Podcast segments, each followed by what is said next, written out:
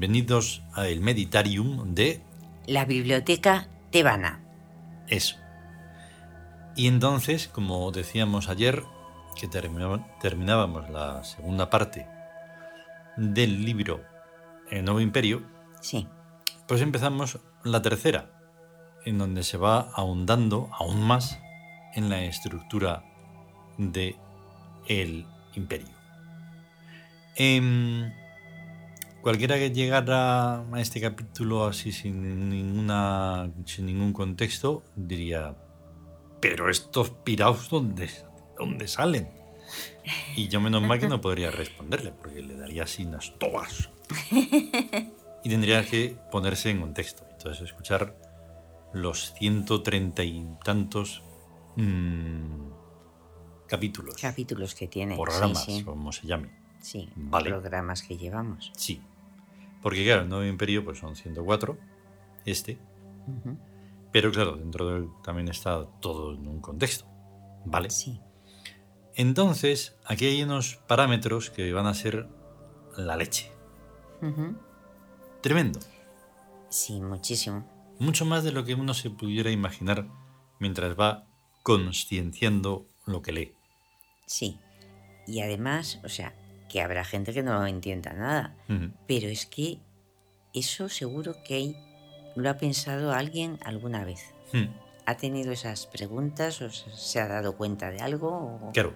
Pero ojo, se hacen las preguntas en serio o simplemente pues aquello de ¿quiénes Ah. somos? ¿A dónde vamos? Ya. ¿Por qué? Sí, Pero de verdad. De verdad, de verdad, de de verdad. verdad se tienen. Sí, pero aquí, De momento, claro. estas, esta de hoy es una respuesta muy convincente, muy trascendente, Sí, con su toque, por supuesto, de magia, porque si no, no sería tal. sí. Y todo, todo, todo, todo. Y por, lo, por supuesto, una burla absoluta a la ciencia. Y a, lo que, y a los que Y a la creen que razón, saben. a la razón. Oh, Dice- oh, la razón. Sí, y todo eso. Entonces, es un buen es que, Ujú. claro, con tanto ruido y tanta furia, pues, lógicamente, no hay oportunidad de esto, sí. ¿verdad? Y entonces, pues bueno, pero nosotros, este es nuestro deber Ujú. y aquí lo dejamos implementado. Sí, eso. No cabe Aquí está. otra. Entonces, lo suyo va a ser escucharlo, ¿vale? Vamos. Vamos, que por cierto van a ser tres partes por lo menos. Venga. Ujú.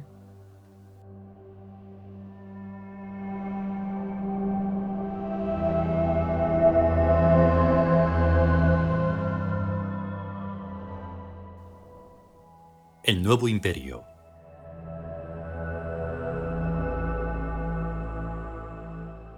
Parte tercera. El yuro de los nombres. Primero. La nominación. Primera parte.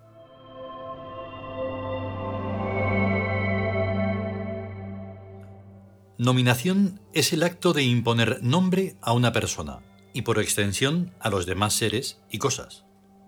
En el principio de todas las tradiciones sagradas hay un momento en el que el primer hombre, y si decimos Adán estamos traduciendo ornato de la tierra, va poniendo nombres a los animales que desfilan ante él.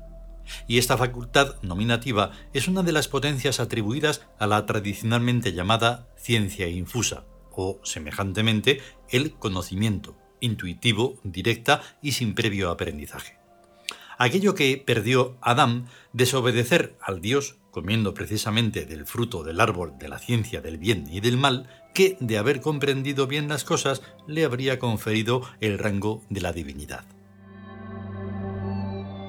Desgraciadamente, Adam no superó la prueba de comprensión y las posibilidades de ciencia infusa, estructurable y agrandable, amén de otras prerrogativas, se perdieron para él y sus descendientes.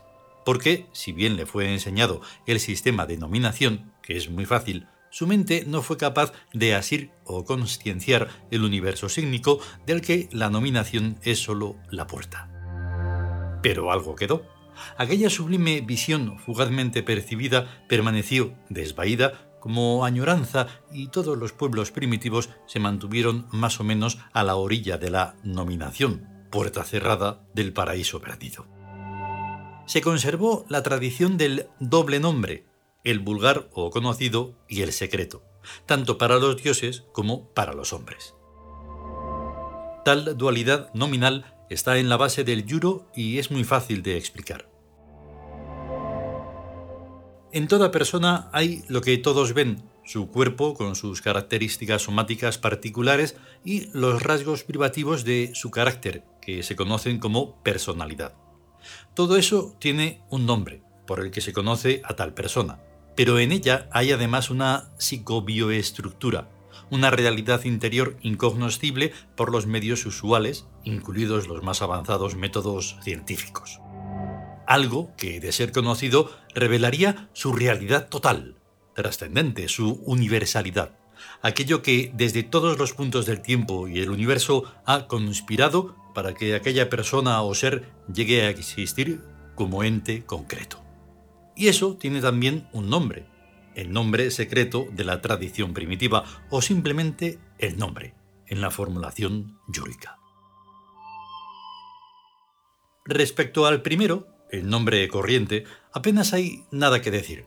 Responde a un sistema convencional y sencillo en los de persona de formas repetibles y de estirpe. Pero en cuanto a los nombres de animales, plantas y cosas, o sea, los sustantivos, la cuestión se complica. Desde luego todos son convencionales dentro de grupos humanos y están sujetos a leyes semánticas de procedencia, pero en su primer origen todo nombre es un misterio, pues surge de una fonación irracional, de un gruñido mágico. Imaginemos a un primitivo en cuyo campo de consciencia aparece un ser o fenómeno desconocido. Entonces, o cuando relata el descubrimiento a la gente de su tribu, el hombre, que se está esforzando por expresar qué es aquello no parecido a nada, exclama, por ejemplo, Wacht. Ya está. Desde entonces aquello es un Wacht. Pero es posible que, pasando el tiempo, quedase atenuada la prístina impresión que provocó la aparición del ser en el campo semántico. Con lo que el Wacht iría perdiendo paralelamente algunos de sus elementos fónicos, quedándose en Wag o Wat o wag o gat, etc. También podría ocurrir que, por el contrario, el ser en cuestión adquiriese mayor énfasis en la consciencia. Entonces, el nombre aumentaría su fonética, o bien por la adquisición de nuevos sonidos, guactón, guajata, mguajat, o bien por una condensación más escueta y vibrante, embraj, acht, por ejemplo. Lo que hay que tener en cuenta es que el nombre en su primer origen fue un gruñido mágico. No meramente un gruñido, sino acompañado de la subjetiva convicción de haber acertado, que es lo mágico. Teniendo esto presente, casi resulta obvio que el nombre secreto solo podía ser hallado por una persona cualificada, el hechicero de la tribu, que había de exacerbar su natural sensibilidad mediante alguna suerte de ceremonial porque el hallazgo de tal nombre se basaba en el mismo principio del gruñido mágico, una especie de éxtasis y zas. Esto en las sociedades primitivas hasta el día de hoy.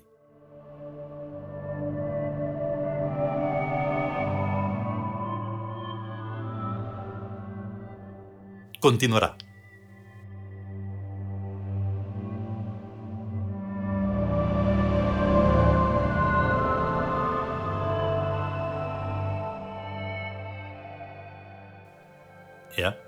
Cómo se le queda a uno el ser. Eh, sí. Y esto solo es la primera parte.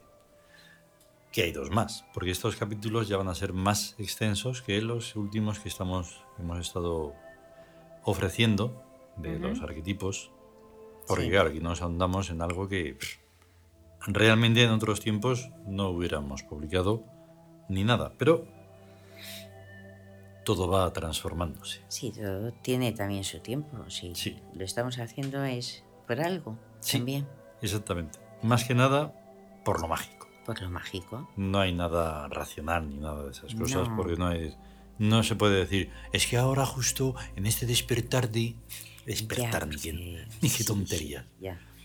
Más tontería, ¿no? Digo, y leo esas cosas. No, Sí. es que hay un despertar. Un despertar Sí, de, despertador. de siesta. ¿De Mm. qué? Sí, eso. De la Ay, siesta ay. y del despertador. Ay, de- Nada más. Porque si fuera de, esa, de otra manera, claro que estaríamos en otro tiempo. Claro que no estaríamos haciendo las cosas que estamos haciendo, etcétera, etcétera. Sí, además es que lleva una dirección opuesta a la Claro. de todo eso que es masivo y de, de todos, todos, el gran despertar universal y es, dices, no, despertar es hacia, es uno mismo Sí, sí. Y va hacia uno mismo, hacia adentro, o sea, no, Mm, no tiene que ver con mm, esas cosas. exactamente.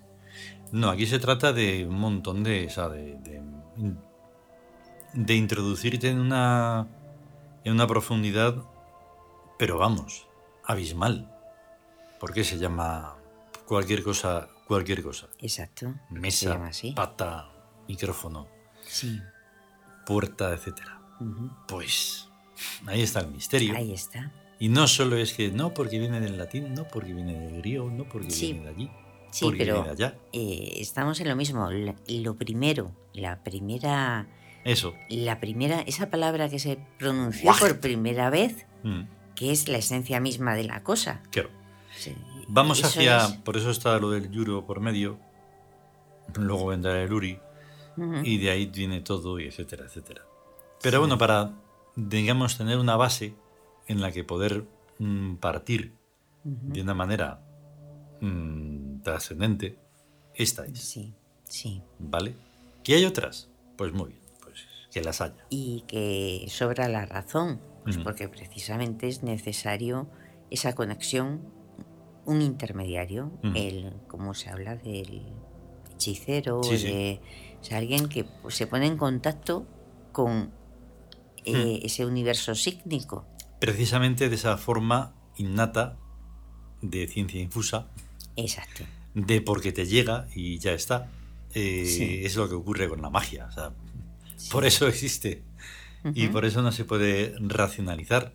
Por favor, sería es un sacrilegio. es mm, se- desaparece Mm. desaparece si la racionalizas Lo sabes y ya está. y ya está y no hay más Lo que pasa es que muchas veces algunos alucinados se confunden, ¿eh? sí porque, eso, porque son alucinados y son colgados de la vida.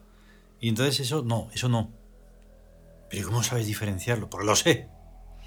Por, por lo mismo que el gurú y lo que todo eso lo sabe. además que cuando o sea si lo sabes no necesitas convencer a nadie No, no, de no, lo que lo sabes de que sabes eso o sea tú lo sabes y eso es algo muy importante o sea Mm. forma parte de uno no Claro. entonces eres tú Y además va seguido de un lenguaje fáctico claro en el que, a ver, Claro. enséñamelo, ¿cómo es eso? Ah, no, no, es que no Eh. tengo cómo enseñarlo, es que no. Bueno, pues entonces déjame en paz. Sí Y ya está, no hay ningún Porque misterio. ahí, ahí está toda la fila de los alucinados Claro. que comentas, de reencarnaciones de Sí, sí. fulanito, de menganita, de no sé cuánto. Una cosa- Pues bueno, ¿y ahora Mm. qué Eso, ahora qué? ¿Ahora qué eres? ¿No te da vergüenza? No, es que claro. No, es que lo demás para allá. Ya, ya, pues. Afina y a ver qué, qué tal. Porque si no, pues Ya. nada. Vale, lo siento, he visto el momento y Ujú. ya esto eh, se acaba y llegan los pajaritos. Llegan y los pajaritos. Ha estado sonando la sesión sonora número 40. Sí, Mm, ha sido intuitivo, no sé.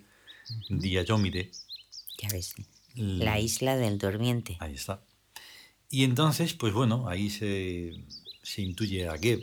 Sí, se ahí está Geb. a la tierra y todas estas cosas de las que estamos hablando en el que hay que sentir los matices. Y si no, pues nada. Sí, ahí está. Vale. Vale. Si puede ser, volveremos mañana y si no, pues ya se sabe que bueno sea. Cuando pueda ser, volvemos. Venga, hasta Venga, luego. Hasta luego.